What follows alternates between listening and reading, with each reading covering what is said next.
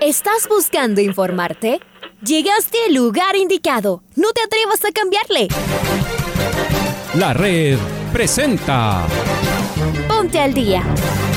Información deportiva al instante sobre la actualidad de los equipos ecuatorianos muchos goles y el drama que tanto disfrutamos. Los albos se pusieron en ventaja con doblete de Adolfo Muñoz. La Libertadores Femenina cuenta con sus 16 equipos. Con la conducción de los periodistas de la red, Raúl el Profe Chávez y Andrés del Pichón Villamarín. Mucha información que contarles aquí en 102.1 FM. El microciclo de la selección que arranca el día de hoy.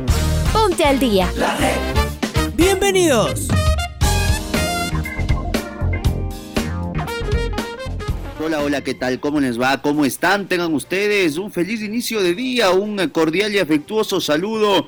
Día 24 de febrero del presente 2021, miércoles. Comenzamos, arrancamos, iniciamos esta programación deportiva y vamos a ir de inmediato con los titulares que nos ha dejado el mundo del deporte en las últimas horas. Universidad Católica cayó sobre el final en Montevideo. Liga Deportiva Universitaria espera mañana ya poder contar con los seleccionados. Olmedo recibe a Liga en medio de serios inconvenientes. El Club Deportivo El Nacional ya tiene rivales para la Copa Libertadores femenino. Bayern Múnich y Chelsea ganaron en la Champions. El golfista norteamericano Tiger Woods sufrió un fuerte accidente automovilístico. Qatar y Australia no participarán en la próxima Copa América. Y antes de ir con el editorial del día, los saludo a nuestro compañero Raúl Chávez en este día miércoles. Hola Raúl, bienvenido. De 102.1 FM de la red, mandamos un fuerte abrazo en este miércoles 24 de febrero. En saludo de Raúl Chávez y el abrazo también a ustedes, amigos y amigas oyentes que están al pendiente de la red, a Paola Yambay que está en los controles. Estamos en eh, el programa que abre los micrófonos de la radio. Es momento de ir con Alfonso Lazo Ayala y el editorial del día. Volvió la Copa Libertadores con toda su emoción y todo su drama. La Universidad Católica de Quito hizo un muy buen partido en Montevideo, pese a que era su debut en cotejos oficiales en el año, y sin embargo, regresa con las manos vacías. Lo pudo liquidar varias veces, pero le faltó precisión, y de repente, un error al salir del fondo y a sacarla de adentro. Perdió 2 a 1 con un gol marcado de visitante que eventualmente le puede alcanzar para superar la fase. Facundo Martínez jugó un partidazo hasta que debió ser reemplazado a falta de 10 minutos, pero no fue el único. José Carabalí está regresando, es un crack, hay que prestarle atención. Y luego varios puntos altos como Walter Chalal, Lisandro Alzugaray, Kevin Minda. No nos olvidemos de la tajada diferente de Hernán Galíndez y un equipo bastante sólido, aunque por momentos le cedió la iniciativa al Liverpool uruguayo. Era el primer partido del año del Trencito Azul y su rival en cambio es el puntero del torneo uruguayo luego de nueve fechas. Es conmovedor verlo al borde de la cancha Santiago Escobar, que dirige a su equipo mientras lucha contra su enfermedad. Su plantel la quiso tener más, pero la cancha estaba algo irregular. Acá deberá ser diferente. Comenzó la Copa Libertadores 2021. Cuánto nos gusta y nos apasiona este torneo. La vuelta es del martes en el Atahualpa de Quito, donde los celestes buscan revancha desde hace un rato largo. Los camaratas saldrán heridos, no hay duda.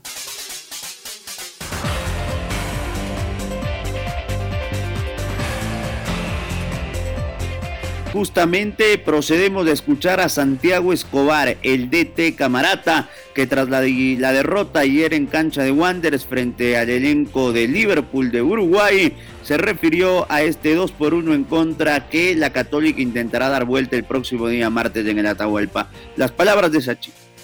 Dolió de la manera que se, que se dio. Era un partido que estaba controlado. Comenzamos ganando, ya el partido estaba uno a uno hubo pasajes de Liverpool, hubo pasajes de, la Católica y en ese momento nosotros estábamos con la pelota a nuestro haber y desafortunadamente llega eh, ese segundo gol que por trámite creo que el partido si hay justicia en el fútbol era para, para un empate, Liverpool tuvo algunas opciones, nosotros también.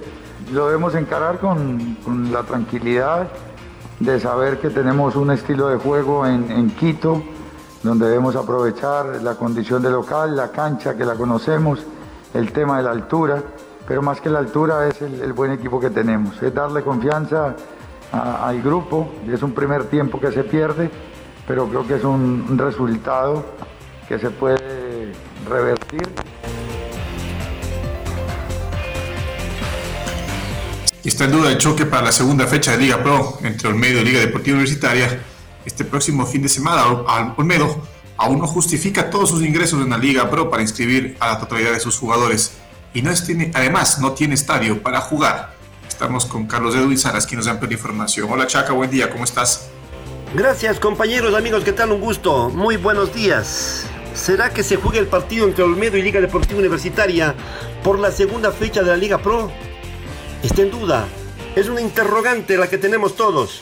Olmedo no supera sus inconvenientes. Todavía no ha podido justificar sus ingresos ante la Liga Pro para que pueda habilitar en la inscripción a todos sus jugadores.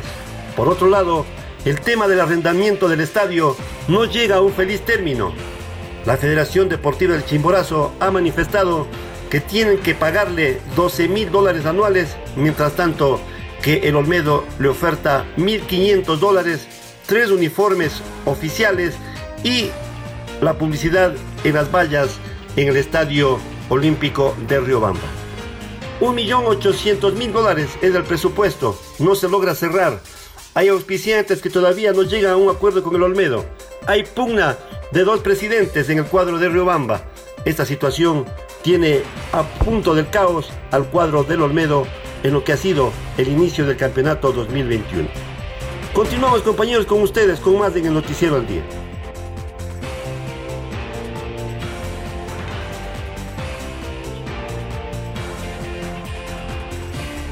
Muy bien, Chaca, fuerte abrazo para ti. Increíble lo que pasa con el Centro Deportivo Olmedo. ¿Y qué dice Pablo Repeto, el técnico de liga? Ya que hablamos del eh, próximo rival universitario, estas son las palabras del DT de los Albos. El equipo que vamos a jugar Copa, vamos a jugar muy seguido, dando ventajas en el campeonato, sin duda, y hasta inclusive capaz que en la Copa, dependiendo cómo lo manejemos, ¿no? Y después está el tema también, de lesiones, que con esa seguidilla no solo el desgaste físico y mental, sino estás está más expuesto a lesiones, porque al jugar más seguido está comprobado que hay más, un porcentaje mayor de lesiones, de contagio también porque estás viajando. Todo eso son cosas que, te, no, no, ha pasado así, excepto el 2019, que, que el campeonato se definía por playoff. El 2020 nosotros dimos una ventaja importante y si ustedes analizan los últimos dos años Liga fue el equipo que jugó más partidos, jugó más que todos. En el 2019 Cuarto, final, y, y, y, y llega la Copa Ecuador y la final de campeonato. En 2020 eh, jugamos dos partidos más que Independiente, pero después jugamos más, mucho más que el resto.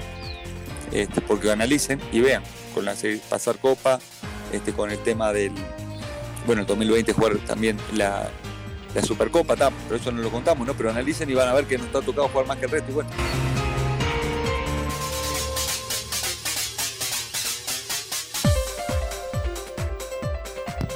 Escuchábamos ahí al técnico Pablo Repeto. Y vamos a seguir hablando de Liga Deportiva Universitaria porque el volante uruguayo de los registros de la U, Matías Unino, será baja en los próximos partidos. Nuestro compañero Patricio Javier Díaz nos da informes y detalles de la lesión de Zunino. Hola Pato, buen día, ¿cómo estás? ¿Qué tal amigos y amigas de Noticiero del Día? Andrés Raúl, ¿cómo están? Muy buenos días.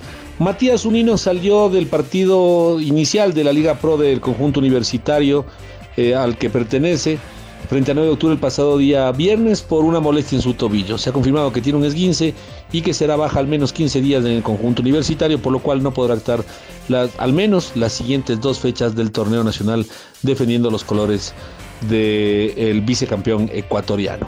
Esperemos pronta recuperación, anhelamos y auguramos por supuesto pronta recuperación para el volante uruguayo extremo derecho.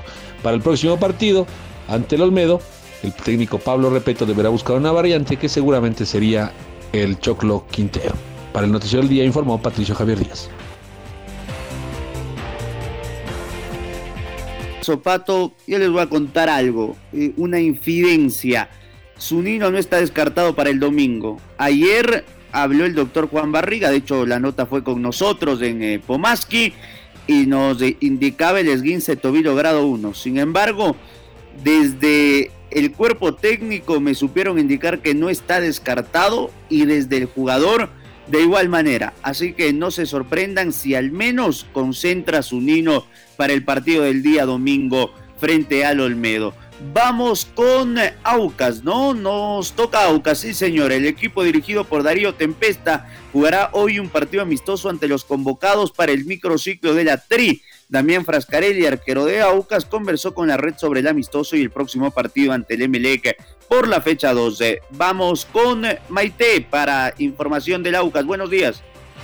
¿Qué tal compañeros? ¿Cómo están? Un fuerte abrazo también para nuestros queridos oyentes que están justamente conectados ya a la señal de la red y empezaron este día con muy buenas noticias. En específico voy a hablar de Aucas porque el día de hoy va a jugar un partido amistoso con los convocados eh, al microciclo de la selección ecuatoriana de fútbol en la casa de la selección. Va a haber este partido eh, para ver cómo está en, en cuanto a, a, su rendimiento los jugadores de la TRI que han tenido estos tres días para entrenar, para que Gustavo Alfaro también pueda verlos en la cancha y van a jugar frente a Aucas. En cuanto a esto, Damián Frascarelli habló el día de ayer en la barra de la tribuna y le preguntamos sobre este amistoso y él dijo que será muy importante porque va a jugar con los mejores jugadores de Ecuador, así él fue como lo definió, pero que tendrán un poquito eh, de mesura ya que ellos vienen jugando un partido bastante de desgaste frente a Mushugruna donde alcanzaron a obtener una victoria y él en particular el arquero se siente con un golpe, pero que van a tener una plantilla titular y que Darío Tempeso también se siente orgulloso de que su equipo haya sido tomado en cuenta para este partido amistoso. La posible alineación que puede tener Aucas para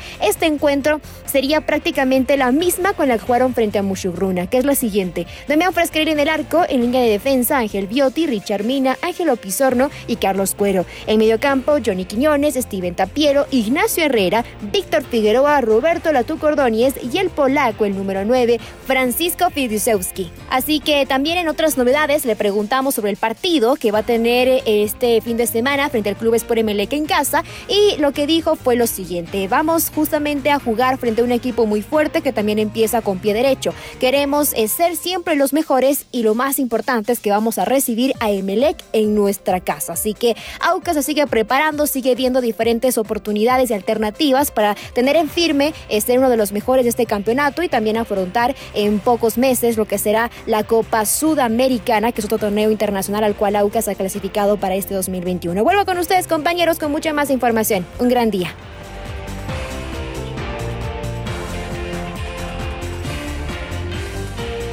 Un gran día para ti también, Maite. Un fuerte abrazo. Y el sábado a las 19 horas, Sociedad Deportiva Aucas se enfrenta al cuadro de Melec.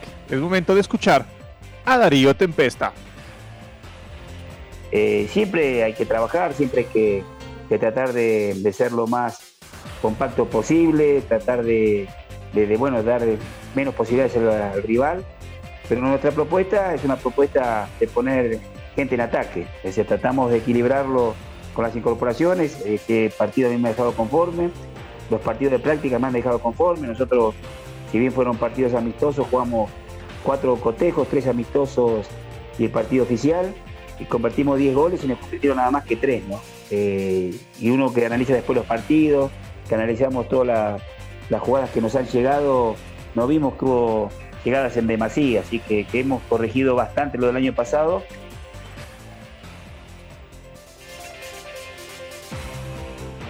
Ahí estaba el profe Darío Tempesta, el DT de Sociedad Deportiva Aucas. Vamos con Champions. Por la ida de los octavos de final de la Champions, Chelsea viajó hasta Rumania donde el Atlético de Madrid hizo de local debido a las restricciones sanitarias vigentes en España para pasajeros que lleguen desde Inglaterra. En el National Park, el equipo del Cholo Simeone no pudo hacer sentir su improvisada localía en un duelo que Chelsea dominó a pesar de no contar con ocasiones claras de gol.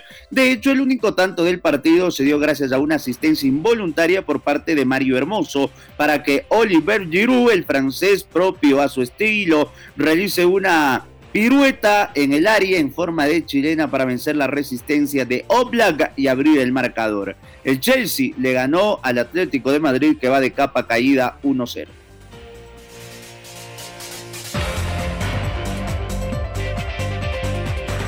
Y el Bayern Múnich fue una máquina y caminando lo pasó por arriba a Lazio en el Olímpico de Roma. El vigente campeón no tuvo piedad. Goleó 4-1 como visitante los dirigidos por Simone Inzaghi y puso un pie en cuartos de final con goles de Lewandowski, Musiala, Saná, Sané, perdón, y, y, uno en contra de Acerbi. El cuadro alemán pasó por encima del conjunto local que descontó a través de Joaquín Correa. El ecuatoriano Felipe Caicedo fue convocado para este compromiso, sin embargo, vio la derrota de su equipo desde la banca de suplentes. La vuelta de esta serie se disputará el 17 de marzo a las 15 horas del Ecuador.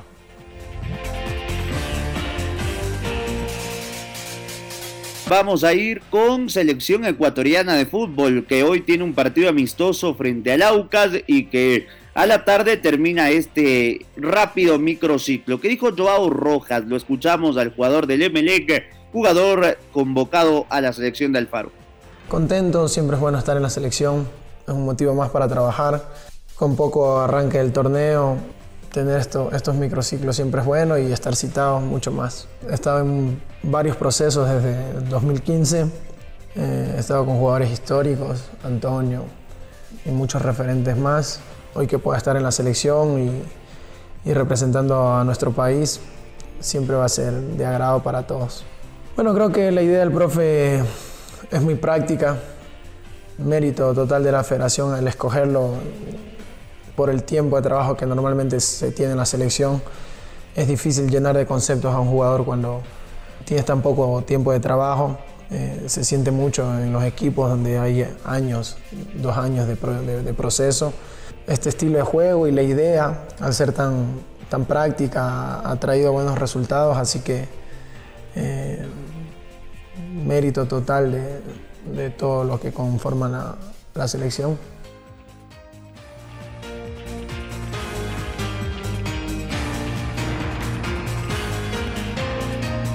Continuamos en el Noticiero al Día, en su primera edición aquí en 102.1 FM de la red. Quedaron definidos los grupos de la Copa Libertadores Femenina 2020. El torneo se desarrollará del 5 al 21 de marzo en Argentina y será la decimosegunda edición del torneo que corresponde a la edición 2020. En representación del Ecuador estará el actual campeón de la Superliga Femenina, el Club Deportivo Nacional. Son 16 clubes que participarán en este certamen y, así quedó el grupo del cuadro militar. Corinthians de Brasil, el Nacional de Ecuador, Universitario de Perú y América de Cali de Colombia. A ver, miscelánea internacional por el tema del tiempo. Qatar y Australia no van a participar en la Copa América que tendrá, según las declaraciones de Belloso, el secretario de Conmebol, al menos del 30% del aforo, tanto en Colombia como en Argentina. Además, Tiger Woods, leyenda del gol reconocida a escala mundial, resultó herido en un accidente de tránsito. Y nos vamos con Marco Fuentes que nos trae detalles de Paul Gasol, que oficializó su regreso al Fútbol Club Barcelona, equipo con el que debutó hace más de 20 años. Voy contigo, Marquito. Buenos días. ¿Qué tal Andrés, eh, Raúl, amigos, amigas? Muy buenos días tengan todos ustedes a través eh, de la red. En efecto, el ala pivot español eh, Pau Gasol oficializó su regreso al Fútbol Club Barcelona, equipo con el que jugará hasta final de la temporada. Y con la firma de su nuevo contrato se plasmó así el retorno al equipo que lo vio nacer en el baloncesto profesional hace ya más de 20 años. Hay que recordar que Gasol cuenta con eh, seis eh, selecciones del juego de las estrellas de la NBA y un par de campeonatos eh, sumados con Los Ángeles Lakers entre sus logros más destacados a nivel de clubes, sin contar el exitoso paso que ha tenido con la selección española, con la cual inclusive se coronó campeón mundial. El jugador de 40 años, nacido en Barcelona, no ha tenido actividad oficial desde el 10 de marzo de 2019 cuando formaba parte de los Bucks de Milwaukee y sufrió una lesión que lo alejó de las canchas e inclusive puso en peligro el, resto de su carrera. Estoy muy contento de anunciar que vuelvo a casa y que pronto me incorporaré a las filas del Fútbol Club Barcelona de baloncesto. Esto fue lo que dijo Paul Gasol a través de un comunicado que fue difundido en eh, sus redes sociales. Deseo contribuir al ambicioso proyecto del Barça y ponerme a disposición del técnico para sumar a este equipo y al magnífico trabajo que viene desarrollando, añadió el ahora nuevo jugador del equipo Blaugrana. En su recorrido, el mayor de los hermanos Gasol debutó con el Fútbol Club Barcelona en la temporada 1998-1999 y conquistó un par de campeonatos de la Liga ACB en tres años antes de poner rumbo hacia la NBA, eh, liga en la que estuvo desde el año 2001 cuando fue elegido en el draft y posteriormente en 2002 eh, sería elegido como novato del año con los eh, Memphis Grizzlies. Así, la información también en el baloncesto, amigos amigas, nosotros por ahora nos despedimos, nos reencontramos más adelante con más. Un abrazo grande.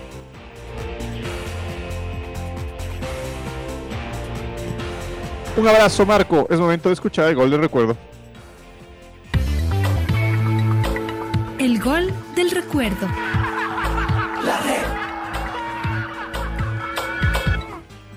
El 24 de febrero de 2009, Deportivo Cuenca recibió a Guaraní por la cuarta fecha de la fase de grupos de la Copa Libertadores. Los morlacos se impusieron 4 a 0. Recordemos del último tanto, obra de Cristian Cordero, con los relatos de Pablo King y los comentarios de Melvin Novillo.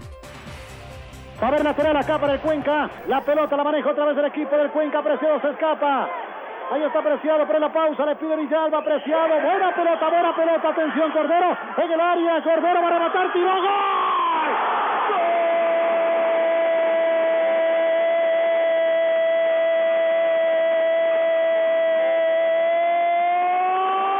del Deportivo Cuenca.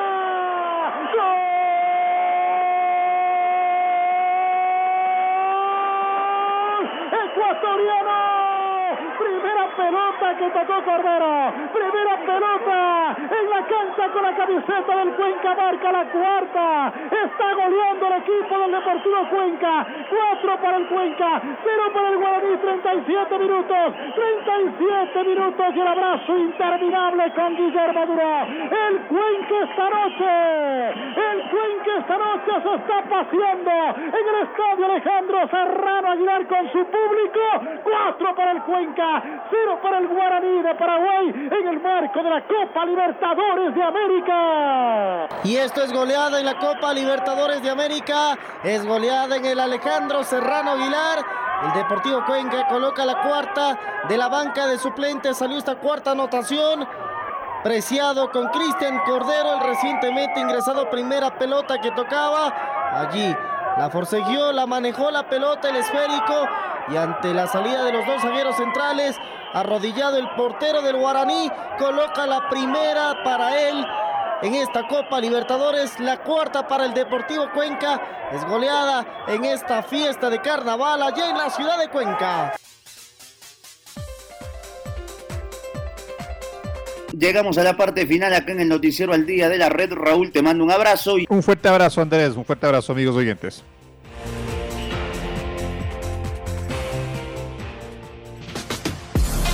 Ahora ya estás al día junto a nosotros. La red presentó. Ponte al día. Informativo completo sobre la actualidad del fútbol que más nos gusta, en donde estés y a la hora que tú quieras. Quédate conectado con nosotros en las redes de la red. Síguenos como arroba la red Ecuador y no te pierdas los detalles del deporte minuto a minuto. Escúchanos en vivo en TuneIn y en los 102.1 FM en Quito. ¡Te esperamos!